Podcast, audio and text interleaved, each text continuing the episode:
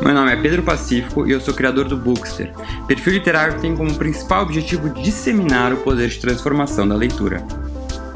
Neste podcast, eu recebo convidados plurais e com diferentes formações para compartilhar com a gente não só um pouco da sua relação com a leitura, mas também as suas próprias histórias. Histórias essas que muitas vezes deram livros ou poderiam dar.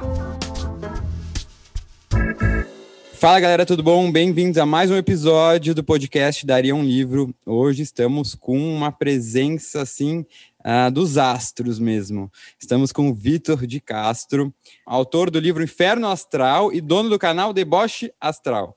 É isso? Exatamente. Que exatamente. tem uh, milhões de seguidores nas redes sociais. O livro dele foi um sucesso. Ele fala aí muito sobre, de forma engraçada, sobre os signos e também é um representante dos direitos LGBT que ia mais. A gente vai falar também sobre isso hoje. Estou muito contente com a participação do Vitor. Falei para ele que já estava querendo há um bom tempo que ele participasse de alguma forma aqui com o Bookster. E então, em primeiro lugar, Vitor, queria te agradecer muito por ter aceitado o convite e queria que você começasse a falar um pouquinho só uh, de você, assim, como leitor, né? Se você é um leitor ah, hoje em dia que lê bastante, o que, que você gosta de ler mais, se você era um leitor desde criança e também como é que veio a ideia de escrever um livro né, um, uma ficção com base nos astros e na astrologia.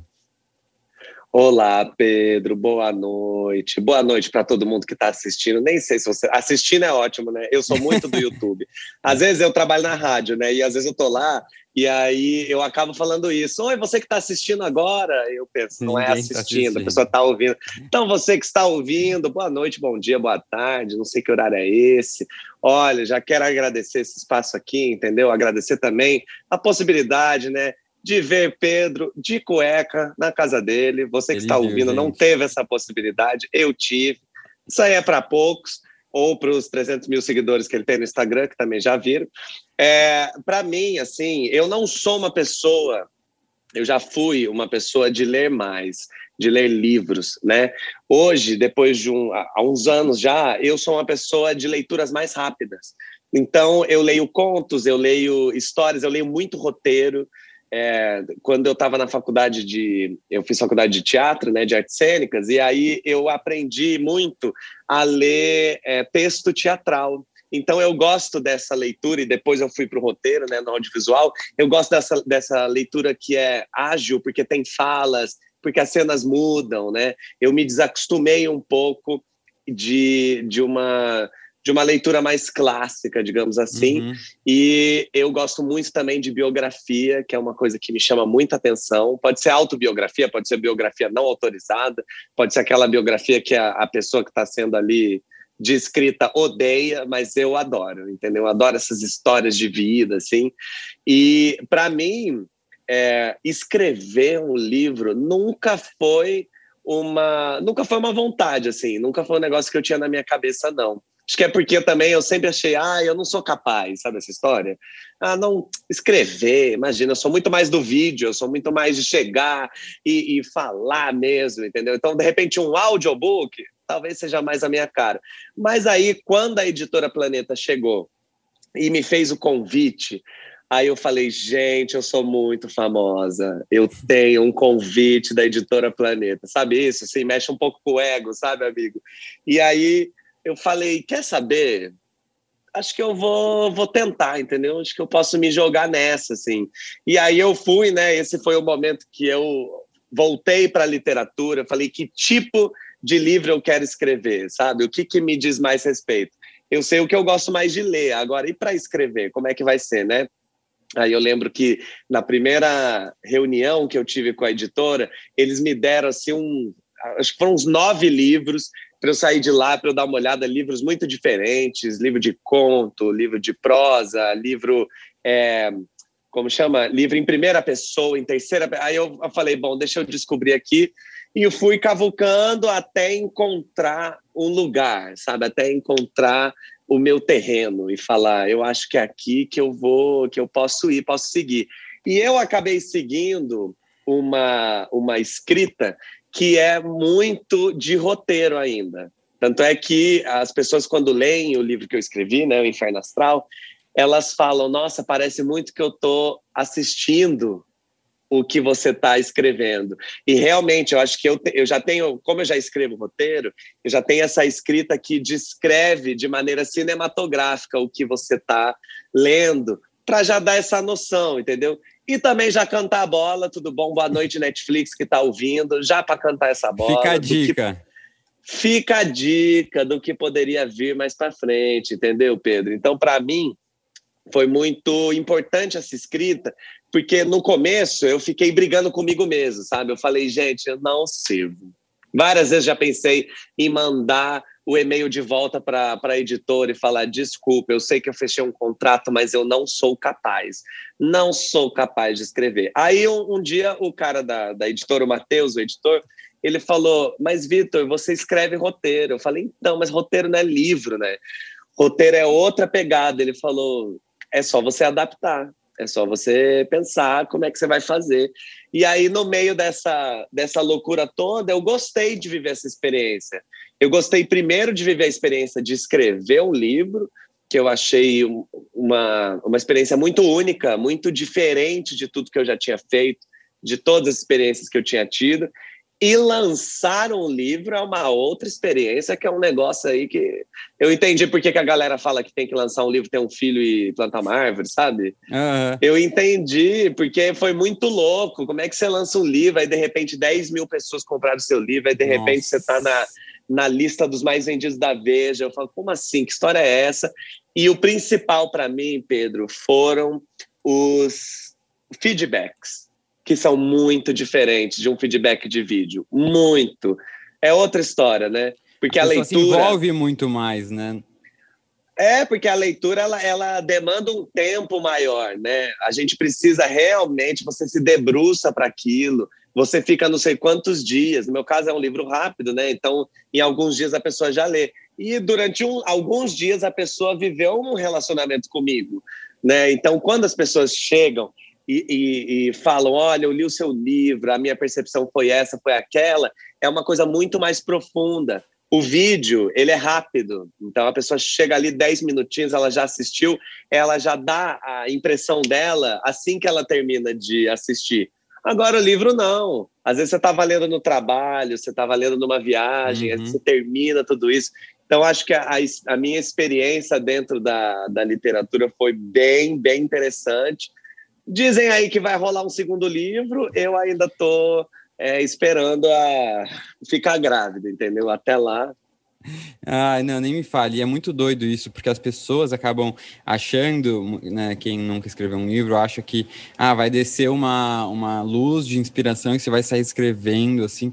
Mas, na verdade, escrever um livro, assim, é, hora na cadeira, né? Bunda na cadeira, ficar lá escrevendo, escreve, reescreve, já apaga, começa, aí tem crise, fala, não vou conseguir e tal. É, até Se arrepende. Pessoas, é, imagina, porque as pessoas ficam me cobrando para eu escrever um livro, eu falo, gente, não é assim, eu preciso ter tempo, e no momento eu não consigo, nem sei se eu vou conseguir ou não. Tenho até vontade um dia, mas né, é uma coisa que realmente exige muito, né? Quanto tempo você demorou para escrever o livro? E, e, aproveita e conta um pouquinho uh, do livro para quem não conhece, está escutando a gente. Oi, você que está assistindo, aquele que erra sempre. Mas já né? Não, ó, é, para mim foi assim. A editora me convidou em junho, maio de 2019 e eu só fui terminar de escrever em julho de 2020.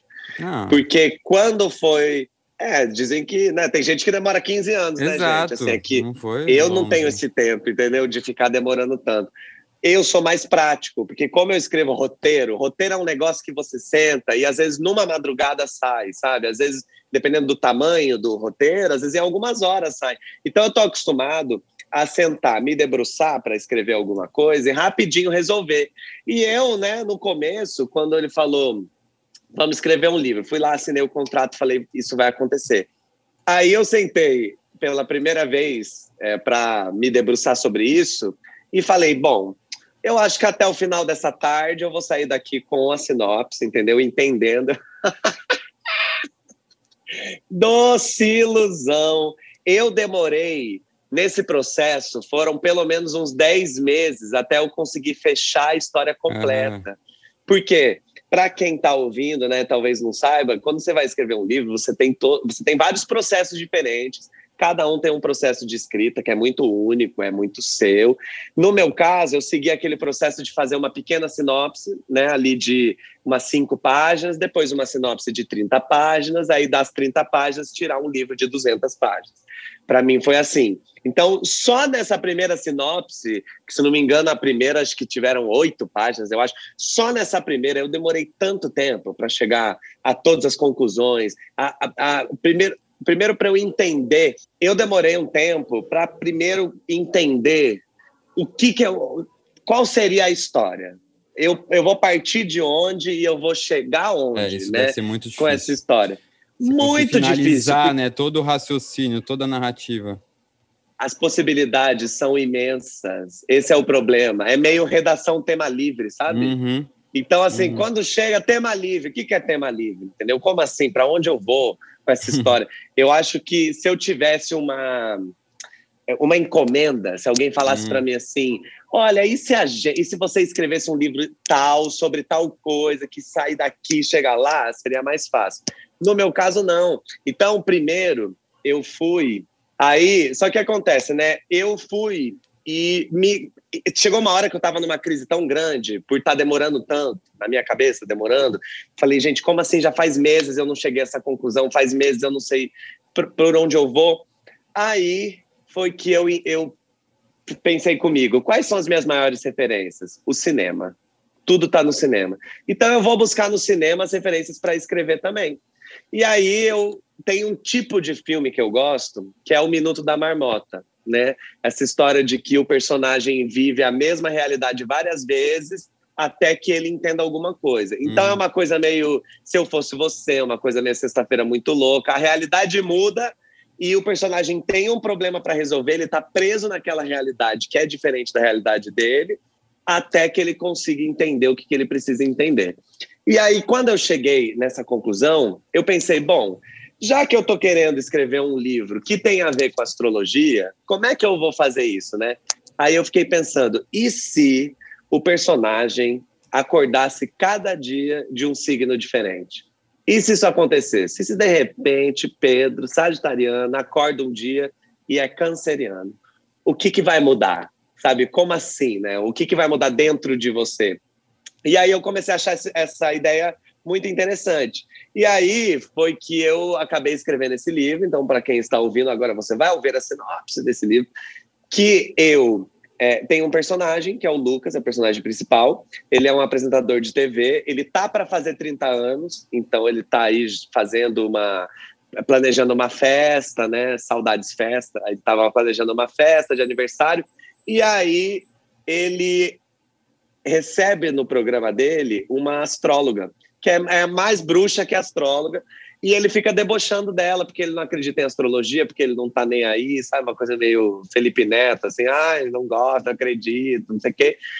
E ela fica meio enfesada, assim, do fato dele estar tá, é, debochando da cara dela, e ela joga um feitiço nele, em que os, nos próximos 12 dias ele vai acordar cada dia de um signo diferente, até que ele aprenda é tudo que ele tem para aprender, que ele se colocando na pele de outras pessoas, que ele aprenda a não a ser um pouco mais humano, né? Ser um pouco uhum. mais empático. E joga essa, essa, esse feitiço e ó, beijinho, some. E ele, né? Ela some, aí ele fala, ai, vai se fuder essa mulher, enfim, vai para casa. No outro dia ele acorda taurino e a história começa. Então cada capítulo do livro é ele vivendo essa experiência de ter outros signos. Só que ele não sabe que isso está acontecendo, ele não liga as informações, entendeu? Não fica tão claro para ele. Então ele primeiro precisa descobrir o que, que tem de errado. A gente que lê sabe o que está acontecendo, ele não. E aí, primeiro ele precisa descobrir qual é o problema para depois ele descobrir qual é a solução. E é, o livro vai, né, de Ares a Peixes, que é a, a, a ordem cronológica, a ordem é, dos signos, né? a uhum. mandala dos signos. E eu fui escrevendo e foi muito louco, porque quando eu, eu cheguei a essa conclusão de que a história poderia caminhar por, por aí, eu fiquei pensando, realmente, tá aí uma história que eu consigo contar, porque essa coisa dos estereótipos dos signos, dos arquétipos, Eu sei, então eu fico pensando, tá, esse personagem, se ele acordar leonino, qual será a primeira coisa que ele vai uhum. fazer?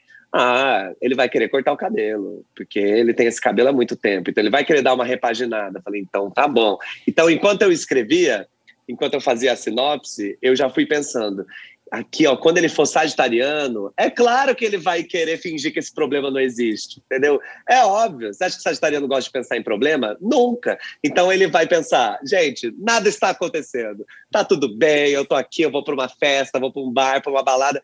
Inclusive, esse, o, o, capítulo sagitariano é quando ele se monta de drag e vai fazer um show, entendeu? Uhum, então, uhum. assim, eu quis brincar pessoas. com tudo melhores pessoas, entendeu? Amém. Agradeça a Deus, viu, Pedro? Agradeça ao universo. Não é todo mundo que nasce com esse dom sagitariano, não, viu?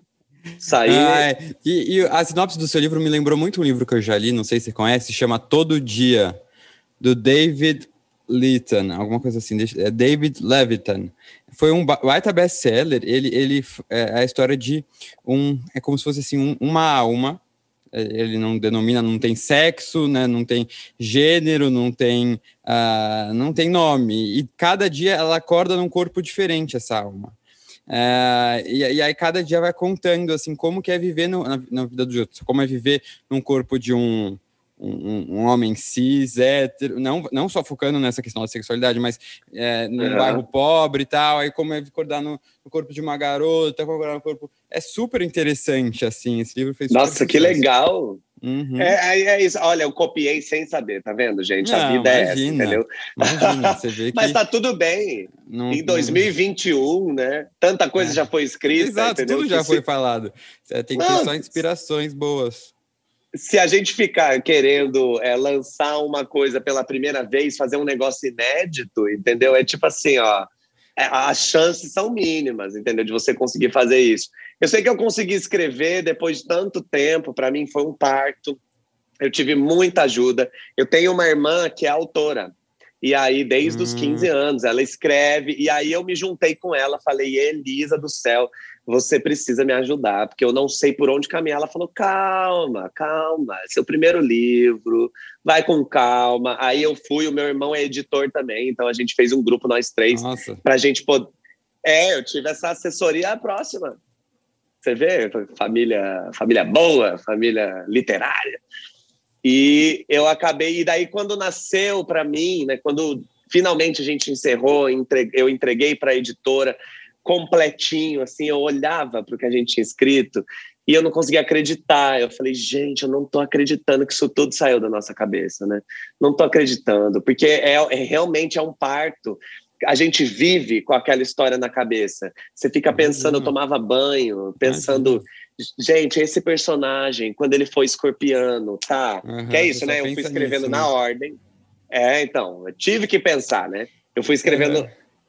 E, e não, eu ia perguntar como é que começou essa sua, essa sua paixão pela astrologia, assim, como é que começou isso? Ah, do, do, do universo mesmo, entendeu? O universo entregou um negócio para mim. Eu acho que a, eu sempre gostei muito de astrologia. Eu, eu, sou uma pessoa que gosta de coisas místicas. Eu gosto de coisas que não tem muita explicação uhum. científica, sabe? Eu gosto de tudo isso. E aí a astrologia sempre me chamou muita atenção por conta disso. E aí, quando eu fiz o meu mapa astral e descobri que eu sou câncer, com ascendente em câncer, com lua em câncer, aí eu falei, gente. Nossa, gente. Isso tem que dizer alguma coisa, entendeu? Uhum. Como assim? Entendeu? Isso aí não é normal. Normal é igual Pedro, fala, eu sou Sagitário, com ascendente em Gêmeos, com lua em.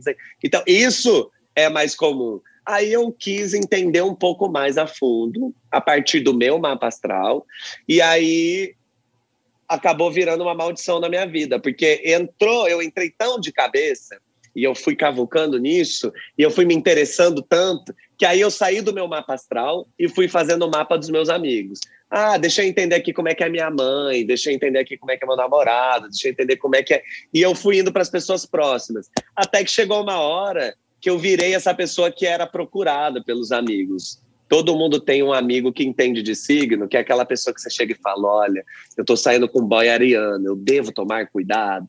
Todo mundo tem um amigo assim. E eu virei essa pessoa, entendeu? E uhum. aí, quando Quando eu fui começar a trabalhar na internet, com a internet, aí eu falei, por que não levar um tema que eu já já conheço, que eu já estudei, que, que já está no meu dia a dia. E ainda bem que eu fiz isso, né? Porque cá estou eu sendo entrevistado por essa pessoa maravilhosa, entendeu? Ah, que nada. Foi a astrologia que me trouxe até aqui, mas é isso. De estar tá aqui. Não, mas é muito doido, né? Como a gente vai entrando nos caminhos que a gente nem imagina no, no futuro que a gente vai seguir por esses assuntos, né? Para mim, com a leitura foi um pouco assim também. E o, mais uma coisa que eu queria, e antes só de fazer essa pergunta, já aviso você que está aqui escutando uh, o Dar é um livro que a gente vai pegar uma grande parte desse episódio para falar sobre o leitor de cada signo. Então, você aí quer pensar qual é o livro ideal para mim, qual é o livro que mais se adequaria ao meu signo, a gente vai falar das características de cada signo, né? Qual é o leitor de cada signo, e eu vou indicar aqui de cabeça, na hora, alguns livros para você. Então, voltando à fruta. Exatamente, ao vivo aqui não tem tempo para pensar, é tudo que vem na cabeça eu vou falar. É, e aí que eu queria também falar com você, além da questão do seu livro, a questão da, da sua da sexualidade, né, do, do, da comunidade LGBTQIA+, que você é super representante, é defensor, e eu acho isso muito incrível. E eu sei também que você tem uma, uma história, uma, esteve nas foi criado em uma família super conservadora, né, católica, né, você passou por um processo, assim dizer, de um tipo de uma cura gay com uma psicóloga, né? Eu queria uh, uh, entender assim, como talvez essa questão dos signos, até se descrever um livro, né, pode ter é, é, mexido com você nesse aspecto, né? Como é que foi essa experiência com você? E até se os livros, ao longo uh, da, da, sua formação e da, e da, sua formação mesmo pessoal, contribuíram para isso, assim, para conseguir vencer todos esses traumas e essas dificuldades aí para se assumir a homossexual? Olha, eu acho, né, e você sabe tão bem disso quanto eu, a gente que é LGBT, a gente tem isso como questão, infelizmente, desde sempre. A gente começa, todo mundo, não só quem é LGBT, começa a descobrir a sua sexualidade, começa a se é, entender mais ali na adolescência, quando a gente vai entrando, os desejos vão aparecendo, a gente vai percebendo exatamente o que, que nos atrai, o que não nos atrai. Então, eu fui vivendo toda essa experiência, né, assim como todo mundo, mas dentro de uma realidade católica, lá do interior de São Paulo, crescendo numa família muito tradicional, é, eu fui, ao mesmo tempo, compreendendo que eu não deveria ser aquilo que eu estava descobrindo que eu era. Então, uhum. para mim, foi muito difícil ter que lidar com isso, porque eu estou fazendo uma descoberta normal que todo mundo faz, que é você entender ali os seus desejos. E aí, só que daí eu falo, pera, o meu desejo é errado. Meu desejo vai me levar para o inferno. O meu desejo vai fazer com que as pessoas não me queiram mais, porque eu estou ali naquele limbo, onde se encontram os ladrões, onde se encontram as pessoas de mau caráter. E aí é, eu levei muito tempo, são, são anos e anos carregando tudo isso. Para ajudar, como você mesmo contou, eu passei por um processo aí de terapia, que não chega a ser uma terapia de conversão sexual, a tal da cura gay, mas a minha família, que era uma família pobre, fez questão de pagar uma psicóloga para mim, para entender é, o que estava acontecendo comigo e principalmente para que eu entendesse o que eu devia fazer para me encaixar mais numa heterossexualidade é, compulsória ali, entendeu? Então, eu vivi uma experiência muito traumática naquele momento, ali com 10 anos, tendo que lidar com algo que eu nem, nem, eu nem, nem sabia direito o que estava acontecendo.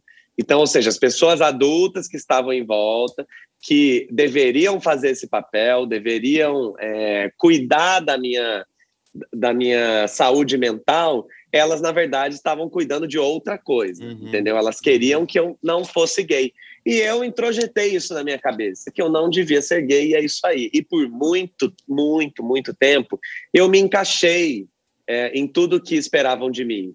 Então, assim, a minha maneira de falar, a minha maneira de me portar, as minhas roupas, a maneira que eu sento. Eu fui cruzar a perna a primeira vez, eu já devia ter, sei lá, vinte e tantos anos, porque eu achava que isso era uma coisa que ia mostrar para todo mundo que eu era gay, entendeu? E o lance não era.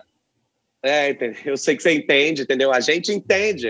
Quando eu falo isso para pessoas heterossexuais, rola assim: mentira que vocês vivem isso. Quando eu falo para gay, eu vejo as cabecinhas acenando assim, dizendo que sim, falando é, amigo, é assim mesmo. Porque é, entendeu? A, a sociedade é muito homofóbica. A sociedade, para a sociedade, é mais fácil se todo mundo for hétero, porque é o que a gente já conhece há milhares e milhares de anos, uhum. entendeu? Não que gays sejam novidade, entendeu? É que essa, essa coisa de olhar o gay de frente, entender que a gente é cidadão como qualquer pessoa, isso é novidade. Uhum, entendeu? Uhum, e aí uhum. eu fui nesse processo, né, de libertação, eu fui entendendo, o teatro também me ajudou muito a ver isso, a ver que o meu lugar é o meu lugar. Não é o que as pessoas esperam que eu faça, ou que as pessoas esperam que eu seja. É o que eu sou, é o que eu faço. É, são os meus desejos, é a minha vida.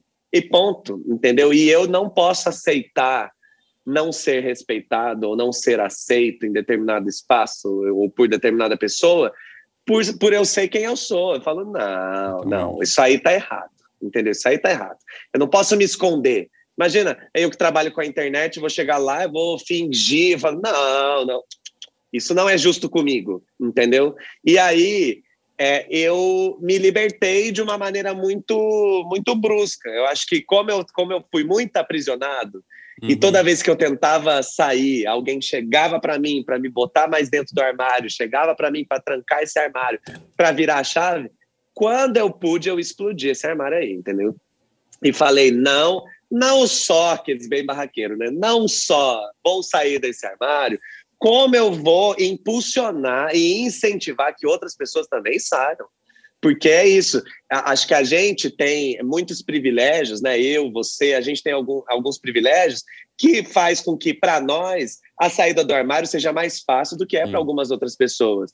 Então, eu acho que, assim como eu falei para você quando você fez aquele vídeo no começo do ano, eu acho que é importante que a gente fale sobre isso. A gente que tem esse privilégio de poder falar, a gente que já tem a nossa vida estabelecida, a gente que pode assumir a bronca, é importante que a gente faça isso, Muito. porque a gente carrega muita gente Sim. que está sendo representada, muita gente que se sente identificada pelo nosso discurso, por quem a gente é.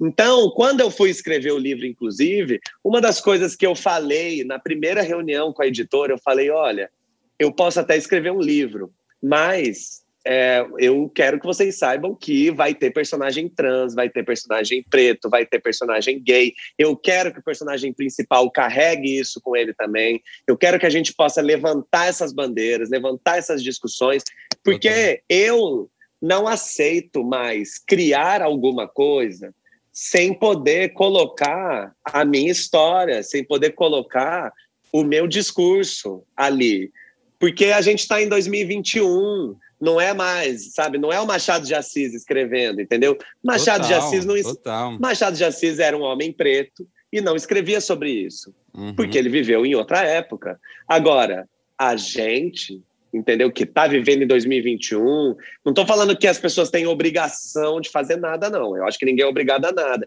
Mas eu, particularmente, ia achar um desperdício se eu não colocasse algo, sendo que eu poderia. Então, dentro da minha trajetória, mesmo trabalhando com astrologia, mesmo fazendo outros trabalhos que não tem nada a ver com a minha sexualidade, com as minhas bandeiras nem nada, eu faço questão de me posicionar.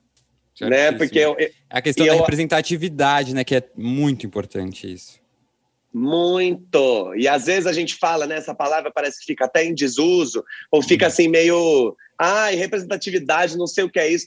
A gente sente, a gente que é de alguma minoria, né? Ou, ou algum grupo uhum. que seja minorizado, a gente sabe o que é representatividade, a gente sabe o que é ver uma Pablo Vittar e entender o que, que ela uhum. representa, sabe? Ou de repente vai lá ver Elton John e entender a e, grandiosidade. E acho que perceber o quanto, talvez, na nossa infância, né, a gente tem idades parecidas, a falta de, de referências dessa representatividade impediram a gente de se aceitar antes, de se autoaceitar antes, né? Eu acho que tem muito isso. Ninguém se assume. se não se aceita. É isso, isso, não acontece. Cara, é eu não tenho como. Isso. Não é, eu não tenho. Por isso que eu entendo que cada um tem um processo para que se assuma ou não. Porque eu não tenho como chegar, ligar uma câmera e falar: olha, eu sou gay, se isso não está completamente resolvido uhum. em todas as áreas da minha vida. Total, cara, Principalmente total. a gente que tem uma vida pública, entendeu? É que uhum. é paralela à nossa particularidade, paralela a tudo que a gente vive. Não tem como, é lançar um negócio que, assim, a partir do momento que Pedro chegou e falou que é gay, você não tem como desfalar isso mais. Uhum. Não tem como, uhum. entendeu? Gente, era mentira. que? Que história é essa, não, entendeu? Então, eu também vivi esse processo. É, eu, para mim, foi mais fácil, porque eu estava com, com, essa urgência. Eu comecei a fazer vídeos e eu já me sentia. Falei, gente, não, eu preciso falar sobre isso, porque vai chegar uma hora que eu vou querer, de repente, falar sobre meu relacionamento, eu vou querer uhum, falar total. sobre determinadas coisas. Total, e como é que eu falo isso sem falar que sou gay, entendeu? Difícil. Uhum, total. E depois que fala, nossa, foi a melhor coisa que eu fiz. Só recebi mensagens incríveis de pessoas que entenderam que tinham sido ajudadas e estão sendo, vivendo mesmo que eu, se identificando. É, é maravilhoso. O você, Vitor, você entendeu a. Desculpa, você entendeu a representatividade na total, outra ponta, na... né? Total, total, total. Por total. quem está representando, isso é muito é forte. Isso, isso Representar. É muito forte representar alguém, ao mesmo tempo que é maravilhoso, é muita responsabilidade. Muito. Então, né? Então eu acho que é um negócio que para gente, depois que você faz, você começa a entender, você fala, nossa, olha, agora eu não posso mais falar nenhuma besteira sobre isso, porque uhum. eu viro um ponto de, é, uhum. é, de procura. Olha, vamos ver o que o Pedro vai falar, porque como eu sei que ele é gay, entendeu? Então então, assim, é uma responsabilidade, viu, gente? Não parece, uhum. né? Para você que está uhum. ouvindo, de repente pode achar que é fácil, mas não é fácil, não. Tem que ter bastante coragem é. mesmo. Não, eu recebi muitas mensagens de pessoas assim: ah, nossa, com o seu vídeo eu tomei coragem, fui falar com os meus pais, não sei o quê. Fala, imagina dar uma merda assim, sabe? Numa coisa assim. E eu fui. Você fica meio tenso também com essa responsabilidade, né? Aí alguém, algumas pessoas falaram: ah, mostrei é, para os meus pais, você, para eles verem, tipo, tirarem aquelas vezes ideia que tem do gay, que é o louco, putaria, sabe umas coisas, aqueles estereótipos negativos, uhum. errados. Então, isso de representatividade é muito importante, né? É, não que tá certo o pai ter qualquer preconceito, mesmo contra o gay que quer ser o que quiser, né? Mas tem só um estereótipo na cabeça tem um estereótipo.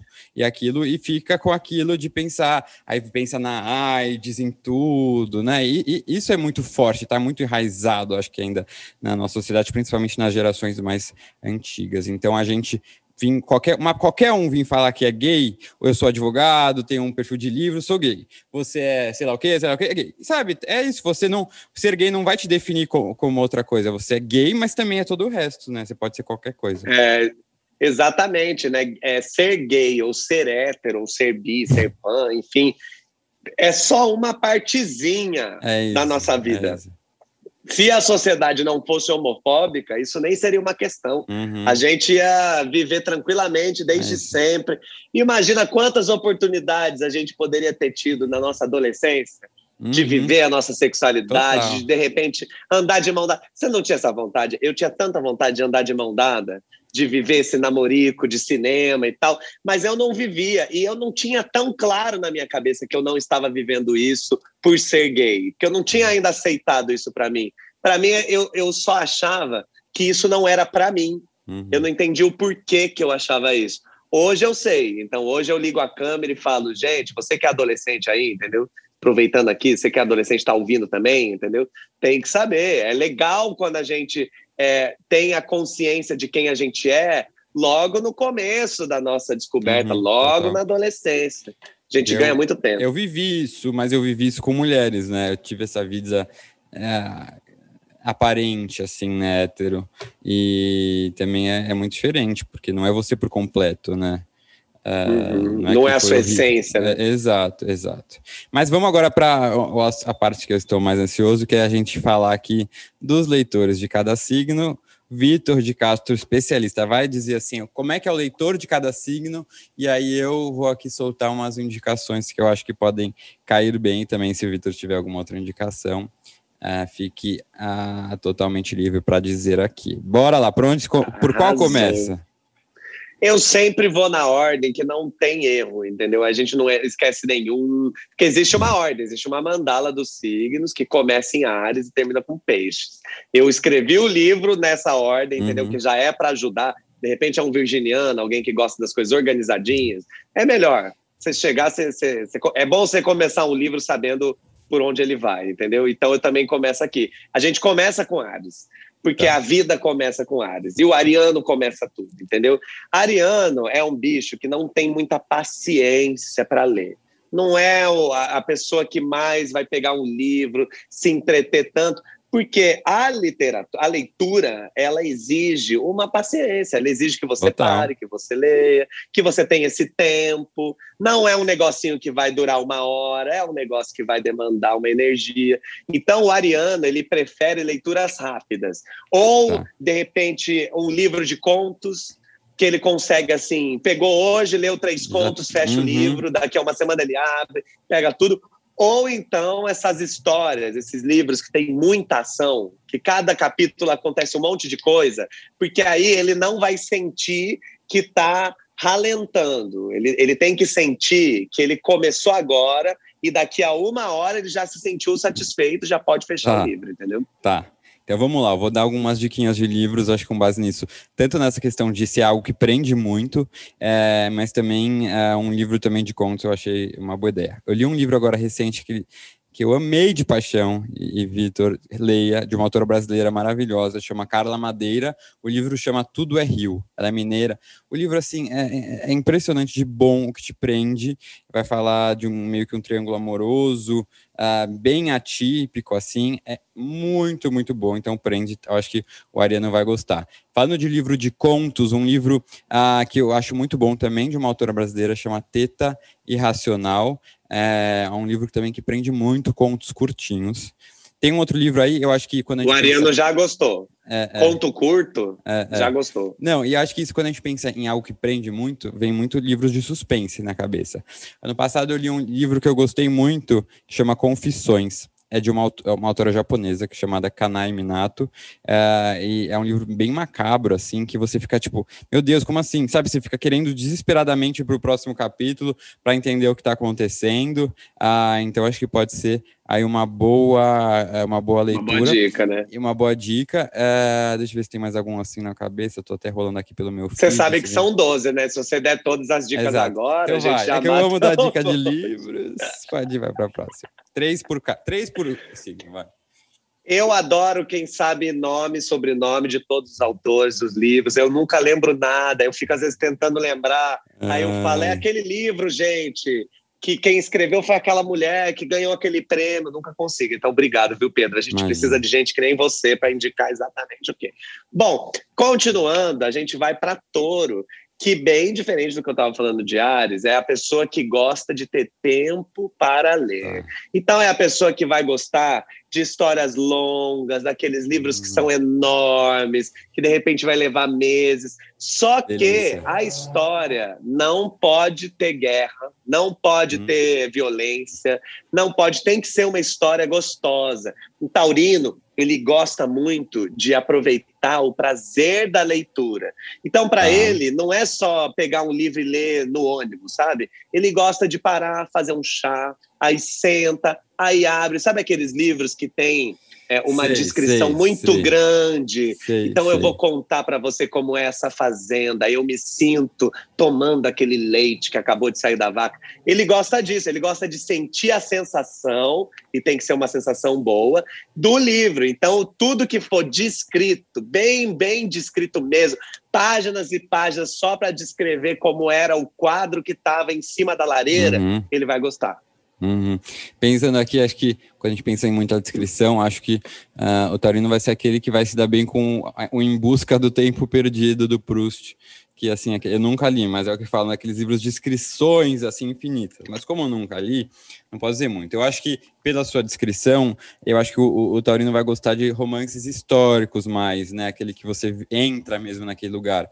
Então, eu recomendo Orgulho e Preconceito. Tipo Exato, tipo e tipo isso. Uh, tanto uh, Jane Austen, né, com Orgulho e Preconceito, mas pensando em autores mais contemporâneos são muito bons. Ken Follett, que tem vários, né? Tem Pilares da Terra, Mundo Sem Fim, tem uh, uma trilogia que ele não vai gostar tanto porque tem guerra, mas eu acho que pode ser bem legal, Pilares da Terra, Mundo Sem Fim. Um outro livro que eu amo, A Catedral do Mar, do, do Ildefonso Falcones. Uh, é muito bom e é isso, é a descrição de você estar tá vendo uma, uh, uma construção de uma catedral na Idade Média, assim, sabe?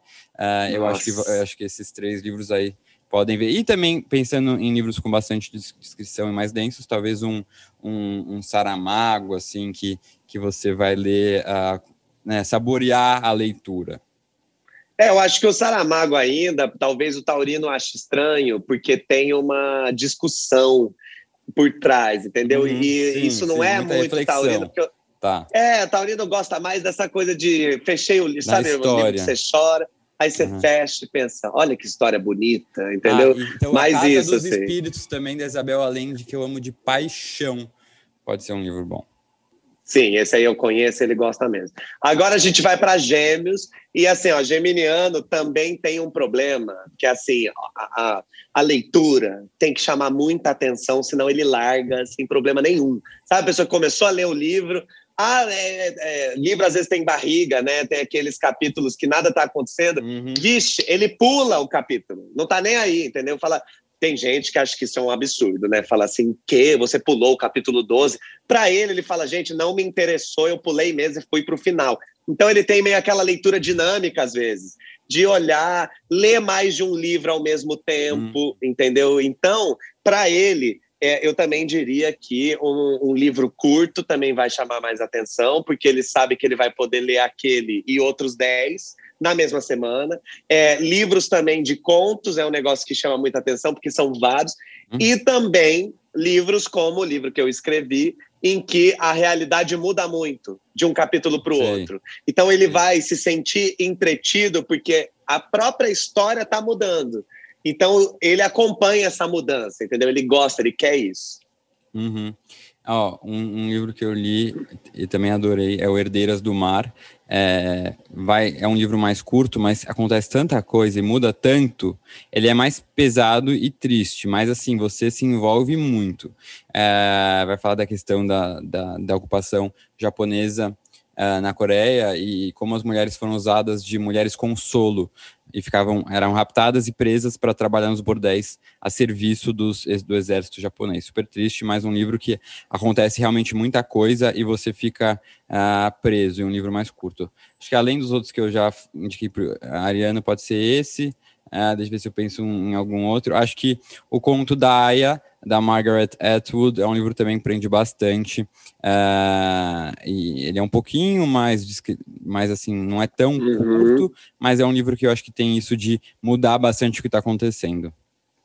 É, esse aí eu já li e eu acho mesmo que ele vai gostar, até porque tem uma parte do livro que tem, né? Eu acho que Conta da Aya tem uma leve barriga em determinado momento, Exato. que é uma parte que fica um pouco mais. É, é, é um, tem que descrever muita coisa. Exato. A gente que eu assisti a série primeiro e depois fui ler. E na série é muito mais rápido, porque muito você pode direto. só mostrar, né?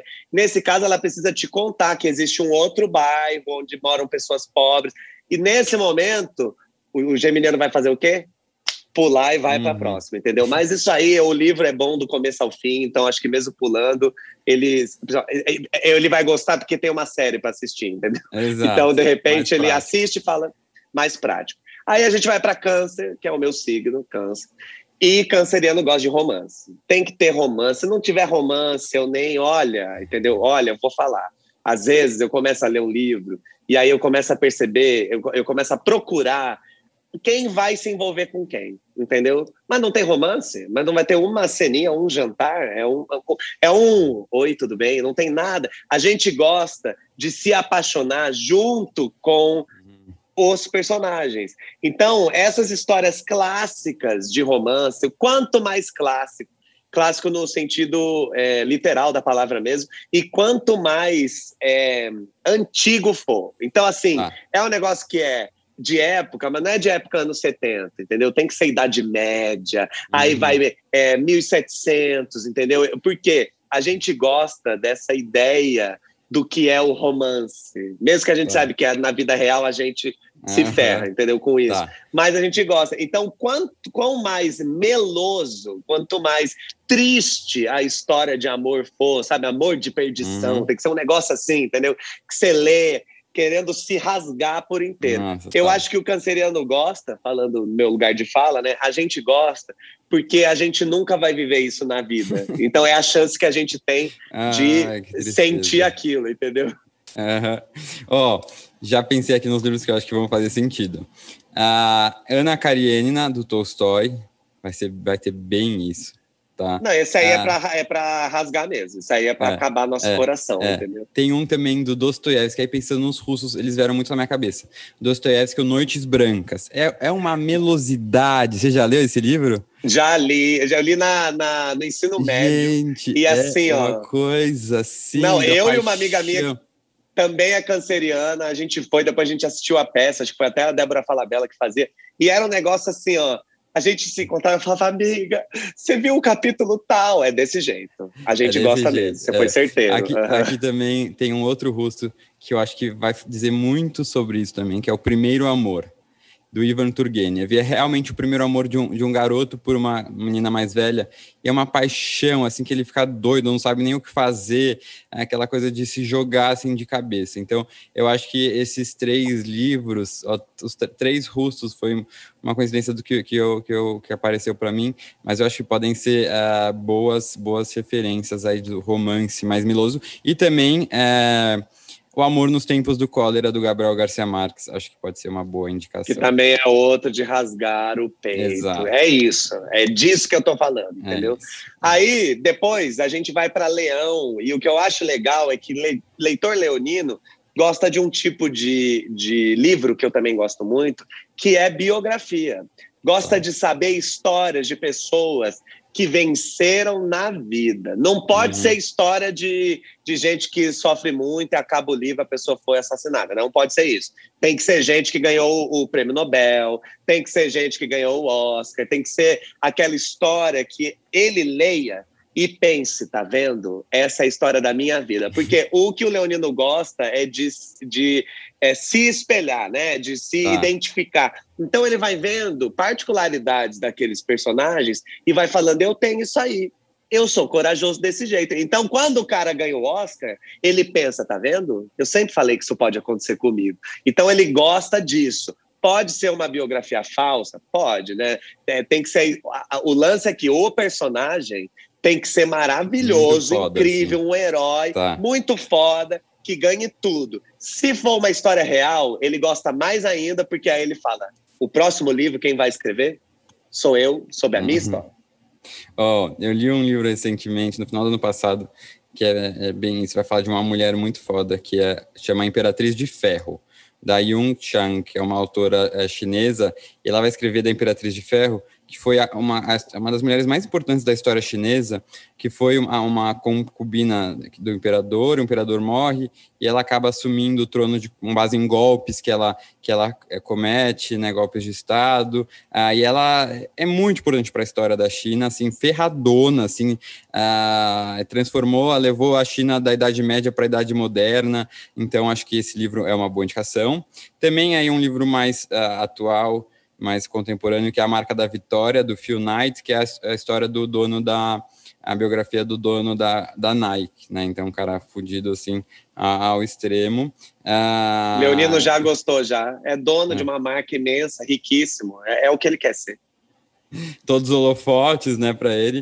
Uh, então é tudo. É, é, tudo, é tudo que quer. Eu acho que essas duas são uh, indicações boas. Tem outros tipos de, de, biografias também desses, desses empreendedores, né, que não, não é muito o meu estilo de ler, então não sei se eu vou ter muitas dicas, mas acho que esses dois livros são muito bons e eu recomendo aí como uh, histórias de sucesso que as pessoas vão... vão ah, assim, acho que um livro legal também é o, o Great Gatsby, uh, o Grande Gatsby, uh, que, que eu acho Esse... que pode ser um pouco, apesar de ser mais, no final, uma coisa meio decadente, mas é uma coisa meio de, do cara né, no auge dele, assim, tá. Demais. Todas as festas. festas. É o glamour, é, é disso é mesmo, entendeu? É, é isso. Mas mesmo que o final seja triste, né, com tudo que acontece, uhum. aqui, né? Enfim, uhum. não vou uhum. dar spoiler, mas a, a, descrição das festas, de como as pessoas estão vestidas, a música que está tocando, aquela mansão com aquela piscina, é tudo. Leonino vai, vai ler e vai pensar, eu estaria lá brilhando, entendeu? É isso, você captou bem mesmo. Boa. Aí, amigo, ó, depois a gente vai para Virgem, e virginiano gosta de leitura séria. Séria no sentido de, às vezes, até ler livros sobre assuntos, né? Tá. Aquele tipo de literatura que é, de não ficção. É alguém que estudou sobre aquilo, é a tá. pessoa vem para falar sobre aquele assunto, mas tem que ser assim, escrito de uma maneira perfeita, entendeu? No sentido de a ordem cronológica está sendo seguida, não é, detesta, Virginiano detesta aqueles livros que ficam indo e voltando na história, uhum. e aí uhum. você fica assim, uhum. pera, quem é esse personagem mesmo? Gente, tá. mas como assim, quem é essa pessoa? Não, Todos os personagens têm que ser descritos para que Nossa, ele entenda tá. exatamente tá. quem é esse personagem, o que ele está fazendo. Se for o caso de uma não ficção, ele tem que. A, a pessoa que está escrevendo, né, o autor, tem que, para ganhar o virginiano, tem que mostrar os fatos todos com muito cuidado, sem pular nenhum detalhe, entendeu? Uhum. Então, assim, o virginiano, ele não lê só um livro, entendeu? Ele lê já criticando. Já, às vezes ele, ele olha, acha a leitura muito confusa. O, o, virginiano às vezes não gosta do livro porque o papel do livro tá, tá estranho. Aí ah, ele não consegue gostar, entendeu? Ele fala, nossa, muito áspero esse papel, sabe? Essa pessoa é difícil, né, de, de agradar. Uhum. Ó, eu acho que vai gostar de Sapiens, do, do Yuval Noah Harari, que vai fazer uma trazer a história assim da humanidade de forma muito detalhada, pesquisa excelente e bem cronológico, assim. Então, acho que vai gostar Perfeito. bastante de Sapiens. Também essa, essa até essa, essa biografia da, da, da Xish, da, da Xish, né, que é a Imperatriz de Ferro, eu acho que ele vai a gostar bastante também, porque ela é bem detalhada, tem uma pesquisa aprofundada, segue toda a, a vida dela de uma forma assim bem linear. Então eu acho que uh, esses livros ele pode gostar. Também tem um livro que eu achei bem interessante chama O Mundo da Escrita, que eu li, que vai falar de como a literatura transformou a civilização, e ele vai fazendo de uma forma é, também cronológica dos primeiros livros, né, do que se pensava ser um livro, até hoje como isso impactou na literatura, assim. É um livro, uma pesquisa maravilhosa de um professor de Harvard. Então, acho que esses três livros podem ser boas opções. Virginiano ouviu tudo isso e já está anotando, entendeu? Jogando no Google, sabendo onde compra, onde lê. É isso mesmo, viu, gente? Isso mesmo. O Pedro falou, está falado. Librianos. Librianos gostam também de romance. Também. É do povo que gosta de romance. Mas, diferente do canceriano, o romance não precisa ter tanto drama. Entendeu? Não precisa ter gente sofrendo. Muito pelo contrário, o libriano gosta de coisa leve. Então, ele vai gostar é, de um romance onde é, os personagens se entendem e são mais adultos e Eita. conversam, falam sobre o amor, entendeu? Que o Libriano, ele é menos desse romance de ai, você me uhum. ama, eu te amo. É menos isso e mais aquelas pessoas madura. que falam mais maduro e mais poético, entendeu? Mais assim, sabe aqueles tá. personagens que falam porque o amor é algo que a gente sente, uhum. aí descreve o amor, e um outro tipo de literatura que também vai fazer o, o Libriano que o Libriano vai gostar bastante é, é que tem a ver com, com como chama isso? Com casos, você que é advogado, sabe? Com. É, meu Deus, eu não, eu não sei descrever isso, mas imagina uma história que tenha um caso que precisa ser resolvido, mas não é um suspense, não é um caso policial, é algo, é de repente é uma mulher que ela quer, ela precisa libertar o filho, então ela precisa descobrir Entendi. nas leis o que, que ela vai fazer para soltar Entendi. o filho. Tem, tem um tipo uma história enigma, que, assim. É mais uma história que tem uma injustiça que uhum. alguém precisa resolver, tá. entendeu? Então, tá. é uma história meio de detetive, não é detetive, mas meio policial, meio advogado, uhum. mas que no final das contas é só alguém tentando fazer com que a justiça prevaleça, entendeu? Uhum. Ó, esse, esse lado mais do amor, eu, tem um livro maravilhoso que é O Filho de Mil Homens, do Walter Hugo sou fã, assim, de carteirinha, então acho que esse livro vai cair com uma luva, e pensando num livro, assim, que tem algo a, a ser resolvido, uma coisa meio é, de detetive, tem um que eu gosto muito, que é A, a Verdade sobre o Caso de Harry Quebet. Uh, é bem legal, um livro meio de suspense, mas é uma coisa meio de desvendar ah, né, você fica o tempo todo intrigado e querendo resolver aquilo, e também uma questão de injustiça, sabe? Ah, que eu acho que eh, pode ser bem interessante. E um outro livro também, que a gente fala de injustiça, ah, que vai falar da história de um homem que fica preso na, na, no corredor da morte por vários anos, injustamente, e aí ele fica o tempo todo tentando comprovar a sua, a, a sua, a sua inocência. Inocência. Né? é, que é O Sol Ainda Se Levanta. É um livro é, muito interessante. Que eu também Olha que nome lindo. Uhum. Né? Bom, uhum. quem gosta também de, de investigação, mas aí vai gostar de investigação criminal, de de repente acontecer um assassinato, um crime, um uhum. estupro, uma coisa forte, é o Escorpiano. Escorpiano gosta de livro que logo no começo já, já, é, é já é dado que existe um mistério. Não tá. sei quem matou, ou não sei onde está o corpo, ou não sei é, quem é o responsável por isso. E aí a gente vai, né, a partir do capítulo 2, a gente já começa a desvendar esse mistério. O escorpiano gosta disso, porque, diferente do libriano, que ele quer ver a justiça sendo feita, o escorpiano quer adivinhar o que está acontecendo. Então ele quer ser mais detetive do que o próprio hum. detetive que está ali é, tentando desvendar aquilo. Então ele gosta dessas histórias, mas tem que ter coisa forte. Acho que essa é a maior diferença entre escorpião e libra. Libriano não gosta de assassinato. Teve assassinato, já não gosta mais, entendeu? Hum. Para ele, a injustiça tem que vir de outro lugar. Para o escorpiano, não. Quanto mais sangue tiver, melhor. Quanto mais forte. Sabe esses livros que você fica até um pouco mal, porque descreve uhum. o estupro. Aí hum. você faz, hum. gente, para que ah. descrever tanto? O escorpião adora, porque ele gosta dessa coisa profunda, ele gosta de mexer na carniça, entendeu? Só que ele só vai ficar preso nessa leitura se, além de tudo isso, ainda tiver esse enigma, ainda tá. tiver esse, esse mistério, porque na cabeça dele, ele vai ler o livro como quem está montando um quebra-cabeça.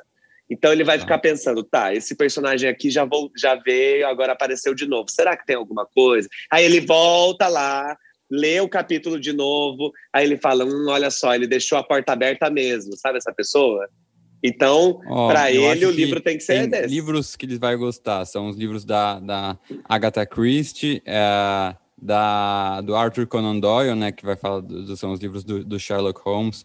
Tem livros também uh, desses tipo de suspense, assim, uh, mais pesado. Até que eu falei aquele Confissões, que é curtinho, da autora japonesa, é bem, assim, crazy e pesado. Uh, então, acho que esse Confissões pode ser uma boa. E também a, a Garota da Janela, eu acho que pode ser uma boa indicação, um livro que está super em alta. Olha, que ótimo. Ótimo, você anotou, né? Você que é escorpiano tá ouvindo? Você anotou, né? Depois você procura. Aí a gente vai para Sagitário, que é o seu signo, né? Que tipo de livro Perfeito. você gosta? É que você é diferente. Cara, eu leio né? de tudo, é, é. Sagitariano tem, tem dois tipos de sagitarianos, né? Existe sagitariano que é aquele mais porra louca, aquele que gosta de festa, é aquele que gosta de, de muito humor, que vai ser o sagitariano que gosta de literatura de comédia. Né? Ele é aquele que gosta de ler coisas curtas, leves e que principalmente é, sejam tenham piadas no meio mesmo, uhum. entendeu? Então assim, essa coisa, esses livros mais engraçados que de repente você só pela descrição do personagem você já já consegue rir, entendeu? Uhum. Então ele vai gostar desse tipo de literatura mais leve para que ele tá. leia assim, sabe, entre as coisas que ele está fazendo e depois e sugere um determinado assunto com as pessoas. Agora, existe um outro tipo de sagitariano, que é o sagitariano mais culto, que é aquele sagitariano que gosta de ler coisas sobre culturas diferentes, é, para que ele mais... conheça essas culturas. É. Sem necessariamente precisar sair da casa dele. Então, de repente, vai ser a pessoa que vai gostar de um livro é, celta, que vai gostar de um livro da mitologia grega, ele vai gostar de um livro que é, fala sobre a Tailândia, entendeu? Então, não necessariamente precisa ser um livro que descreva aquela sociedade, né? Uhum. Um livro de não ficção, um livro de turismo, né? Mas ele vai gostar de um livro que envolve essa cultura. Então, Sim, é esses, é, a, a, o Japão tem muito disso, né? Às vezes você está lendo um livro japonês e ele conta sobre as geixas e como as geixas é, eram tratadas e como era o pé da geisha. Então, ele vai se interessar por isso. Só por ser uma cultura diferente, já vai ter o interesse dele. Uhum, uhum. Ó, pro primeiro, ó, que é difícil literatura com humor hoje em dia o ser humano é tão complicado, conflituoso, angustiado que os livros retratam isso, por isso é difícil. Mas, ó, eu posso recomendar Nude Botas, do Antônio Prata, que é super legal. São crônicas super engraçadas. Tem um livro que é bem leve, que eu gosto, que é A Mulher que Escreveu a Bíblia.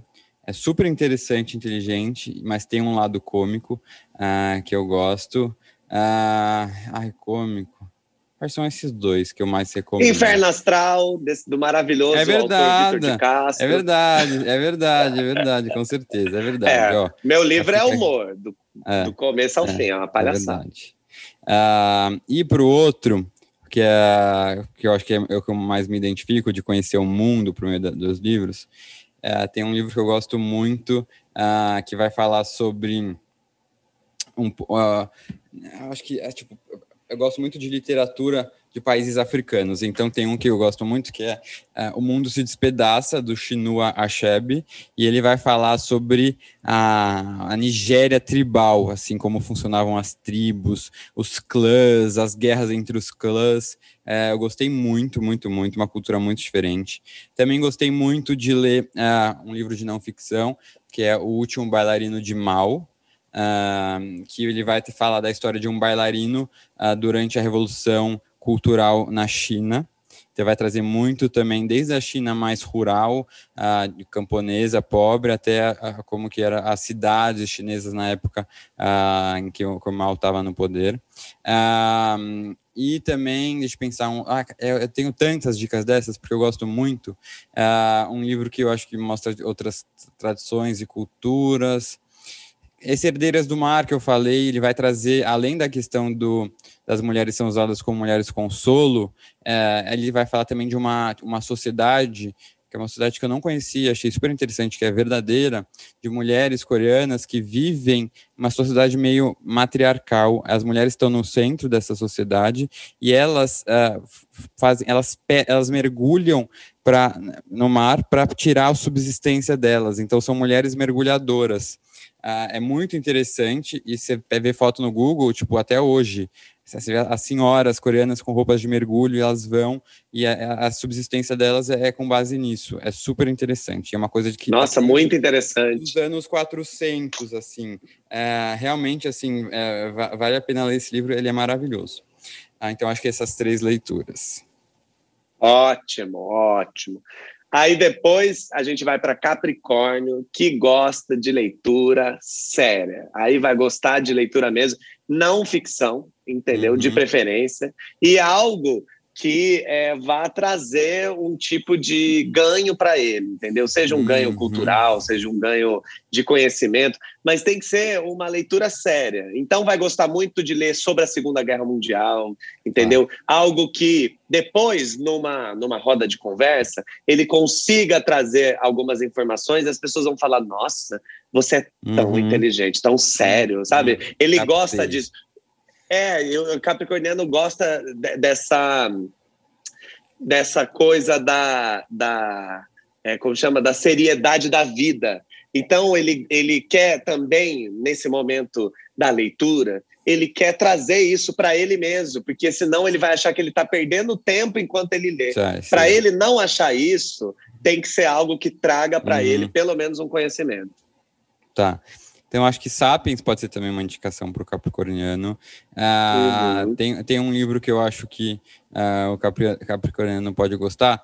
Também, até a própria biografia do, do, do, dono da Nike, porque tem esse lado todo do empreendedorismo, né, das lições uh, que, que trouxeram a ele. Tem um livro que eu gostei muito que chama Como as Democracias Morrem, que vai fazer uma análise de como, porque em alguns países o governo funciona, em outros países não, porque algumas democracias acabaram enquanto, enquanto, enquanto outros estão em crescimento.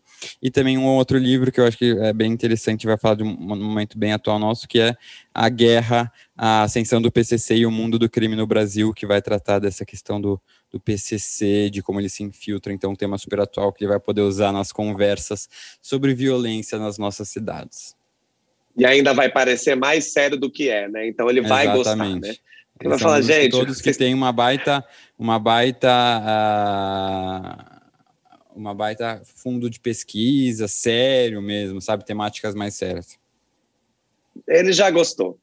Aí depois a gente vai para Aquário. E aquariano é, geralmente gosta de livros também de não ficção. Então, de repente, é um livro, é o livro da Djamila, sabe? A pessoa que vai gostar de hum. vamos ouvir a mulher preta e saber o que, uhum. que é a negritude, o que, que é a branquitude. Aí vai ler o lugar de fala e vai entender. Então, assim, é, é sempre uma pessoa trazendo uma perspectiva ah. de um assunto que não diz respeito a ele. Ou vai ser também a pessoa que vai gostar de distopia. Entendeu? Hum, Porque tá. de todo mundo, o aquariano, ele já espera que o mundo, o futuro do mundo vai ser um lixo, entendeu? Então ele gosta de, de ler o conto da Aya, ele vai gostar de ver o tipo de coisa que ele, ele vai ler falando: aham, gente, eu acredito que o mundo vai ficar assim mesmo, entendeu? Tá. Então é a pessoa que gosta desse tipo de leitura, é muito específico. Tá. Então, acho que distopias é interessante falar do 1984, não tem como falar do George Orwell, né, que é super atual. Isso aí, acho que todo aquariano já leu até, viu? Isso aí, a, na, na, sabe ah. a gente quando estava na infância lendo Monteiro Lobato? Ele estava lendo 1984. Ah, e uma outra distopia também que eu gosto uh, bastante é A Mão Esquerda da Escuridão, da Ursula Le Guin, que é super interessante e vai trazer essa questão de, de uma. É, ela está indo para um planeta em que não há diferença uh, entre gêneros. É, é, muito doido isso, assim, é muito interessante de ler esse livro.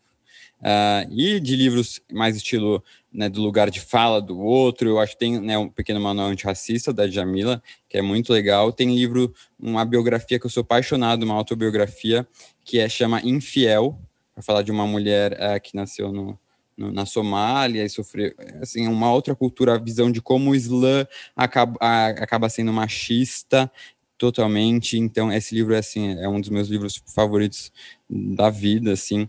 Também tem um outro, vai mais um pensar assim de, de uma outra, uh, você vê uma outra perspectiva.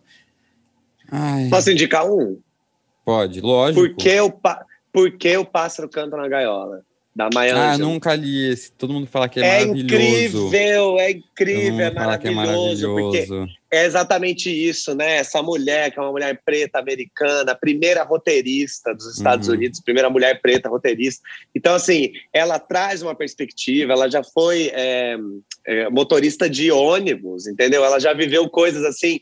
que, que, você não sim. imagina. Então, então é um tipo de, de livro que eu acho que também vai encantar muito quem é de aquário, porque apesar de estar tá trazendo, é uma autobiografia, ela falando sobre a vida dela, sobre as mulheres da família dela e tudo mais, mas está sempre discutindo essas questões que uhum. permearam a vida dela. Então, uhum. é realmente uma leitura muito relevante. Não tem como uhum. você terminar Sim. e não ficar pensando sobre aquilo, entendeu? Vai se refletir. Nessa linha, acho que tem os livros da Bell Hooks e da Angela Davis, né, que elas falam muito sobre essa questão do racismo, do feminismo, representatividade, mas tem um livro que eu adoro, que é uma autobiografia, que chama A Menina da Montanha. É muito bom e vai falar uma história muito doida, assim, de uma menina que nasce numa família de mormons, que fica isolada, assim, numa montanha. Ela faz homeschooling desde criança, não tem acesso à sociedade. Ela vai pisar numa escola pela primeira vez aos 17 anos, então é toda a visão dela de um mundo muito diferente, assim, meio distópico até, de tão doido que é. Eu acho muito legal esse livro, recomendo super. Ótimo, já mistura as duas coisas, né? Distopia Exato. e ainda tudo. E aí a gente termina com peixes, que são pessoas que gostam muito de ler histórias fantasiosas. Coisa assim que é, imagina, completamente fora da realidade, uhum. mas na, não é um fora da realidade de ficção científica, entendeu? É um fora da realidade de sonho mesmo, uhum. daquela, daquela história bonita. Fantasia, de, de repente, assim de fantasia, sabe? Assim, para ele poder realmente começar a ler e viajar Pisciano geralmente começa a ler um livro e aí no final da página ele percebe que ele não está prestando atenção, aí ele tem, precisa voltar e reler porque ele viajou, mas ele gosta uhum. desse tipo de livro que permite que, enquanto ele está ali fazendo aquela leitura, ele possa ir para um outro lugar, ir para um outro mundo, entendeu? No mundo que existem unicórnios, no mundo que de repente gosta muito de conto de fada, que é um negócio aí que a gente que é adulto, né? Você acha tão, uhum. nossa, conto de fada, mas ele, ele gosta dessa ideia de que o mundo poderia ser muito melhor. É o oposto ah. do que eu estava falando de, de Aquário. Ele gosta de utopia, entendeu? Uhum. Ele gosta de ler e, e, pensar assim: gente, eu li um livro que quando eu terminei, nossa, olha, eu até recuperei a minha fé na humanidade, uhum, entendeu? Uhum. Então, gosta desse tipo de fantasia que leva ele para um lugar muito gostosinho, muito amorzinho também. Tá, tem um livro que é um pouco assim, ele é meio realidade, mas ele é muito gostosinho. E, e, e vai, ah, não sei, na verdade, acho que não. Ele vai falar muito do amor. É um livro maravilhoso, que é O Caderno de um Ausente. Vou deixar essa indicação, Caderno de um Ausente do Carrascosa. Mas não sei. Talvez pensando em mais. É, tem um que eu acho que vai ser muito cai como uma luva também, que é o A Ilha, do Aldous Huxley, que é o mesmo autor de Admirável Mundo Novo, e ele vai trazer justamente uma utopia. É tão fácil a gente ler, é, ver livros de distopia, eu acho que esse é um dos únicos que eu conheço que ele traz uma utopia, assim, é um mundo utópico em que tudo deu certo, assim, é bem doido. É lógico que vão ter reflexões, questionamentos lá, mas é um livro que vai trazer um pouco esse lado utópico. É... Ah, gente, é tão difícil, né? Esses livros que confortam a gente, porque tem tanta uh, merda. Tipo, gostaria de Harry Potter, esse estilo de fantasia ou não?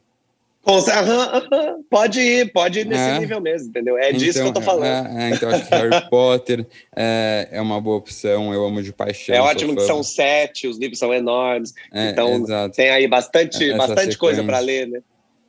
Um que eu gosto bastante é o que marcou muito minha adolescência e até a infância um pouco, que é a Desventuras em Série, de três irmãos que vão viver assim num mundo bem fantástico assim. Tem também o próprio uh, que é uma saga também com vários livros. Tem o próprio uh, qual que é o nome daquele livro que as crianças entram no armário e saem em um outro mundo? As Crônicas de Narnia. As Crônicas de Narnia, eu acho nesse estilo assim. Uh, é isso, é esse tipo gosto. de leitura mesmo. É esse tipo uhum. de leitura, que é uma leitura leve, entendeu? E que ao mesmo tempo está cheia de fantasia para a uhum. pessoa poder viajar bastante, terminar o livro e nem, nem lembra o que leu. Nossa, entendeu? e é ainda preciso dar essa dica que é o 18, 18, 9Q4. 18Q4 ou 9Q4, deixa eu só confirmar, do é, o Murakami, que é um baita autor japonês, assim, super famoso. E esse livro é bem doido. Um Q84, é isso, um Q84. É uma trilogia também, é, e é bem da doideira, assim, é para você viajar enquanto você está lendo mesmo. Então acho que eles vão gostar.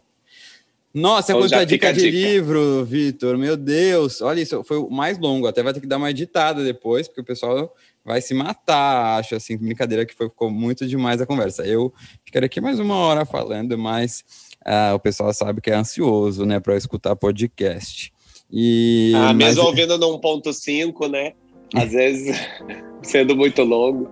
Exatamente. Mas, querido, assim, de verdade, adorei a conversa. Você é muito inteligente, interessante, sabe muito, tem muita vivência. Ah, então, fico muito feliz de ter vindo aqui. Espero a gente poder se encontrar pessoalmente em uma próxima oportunidade, quando essa pandemia passar. Uh, já fico esperando para o seu próximo livro também. Uh, e é isso, muito sucesso para você e brigadão. Tenho certeza que todos aqui que estão ouvindo adoraram a sua participação.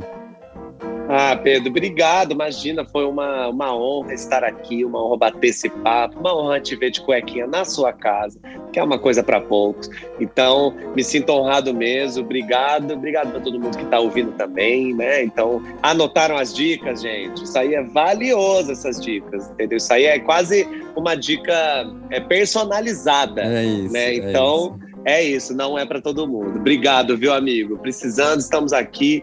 E amém, Jesus, a pandemia acabe logo. É amém. isso, amém, amém. Até a próxima, pessoal.